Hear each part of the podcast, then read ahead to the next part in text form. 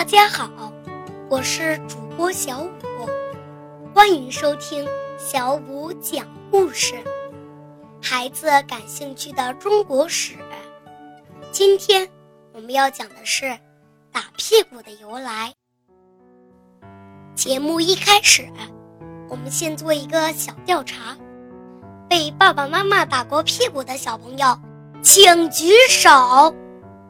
虽然小五看不到大家，但我相信举手的人一定不少。不管你是男孩还是女孩，只要不听话，只要调皮，又或是成绩考差了，家长总会说：“小心我打你的屁股。”不信，你们听听歌曲里是怎么唱的。我有一个好爸爸。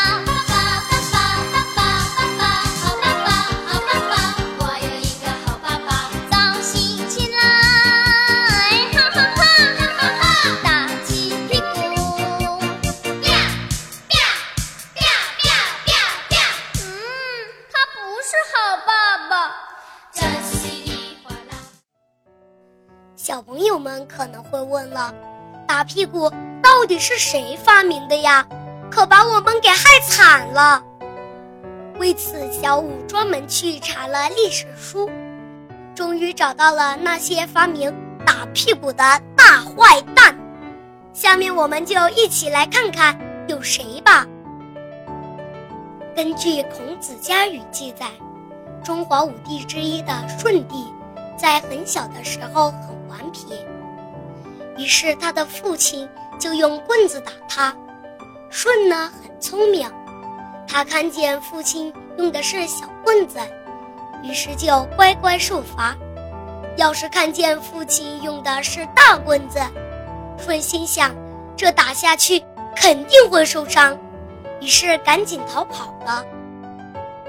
在春秋时期，有位著名的学者。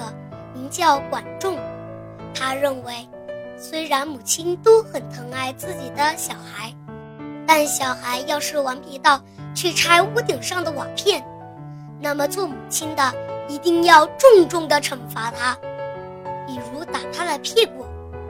这便是民间谚语“一天不打，上房揭瓦”的由来。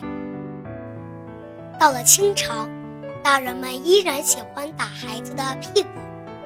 比如中国的四大名著之一的《红楼梦》里，就描写了贾宝玉被父亲按在凳子上打屁股的片段。看到宝玉身上青一块紫一块，王夫人虽然心疼，但也无可奈何。小朋友们可能有所不知，在咱们古代呀。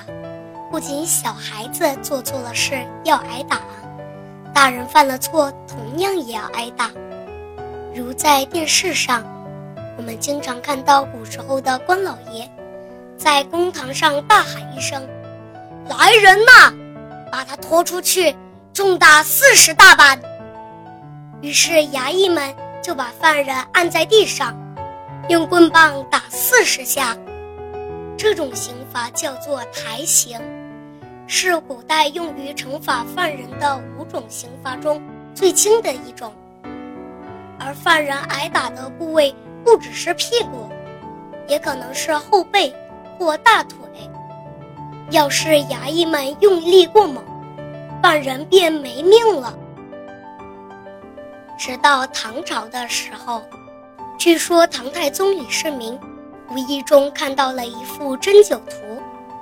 发现人体的重要器官的穴位，大多在胸部和背部。如果是打犯人的这些部位，稍有不慎就会没命的。相比之下，屁股上的重要穴位就少得多，这对李世民很有启发。于是他下令惩罚犯人，不准打胸部和背部，只能打屁股。于是，这条规矩也从此流传了下来。好了，本期的故事就讲到这儿。如果大家有什么感想，可以直接给我留言。若有不对的地方，也请多多指正。谢谢大家的收听，我们下期再见。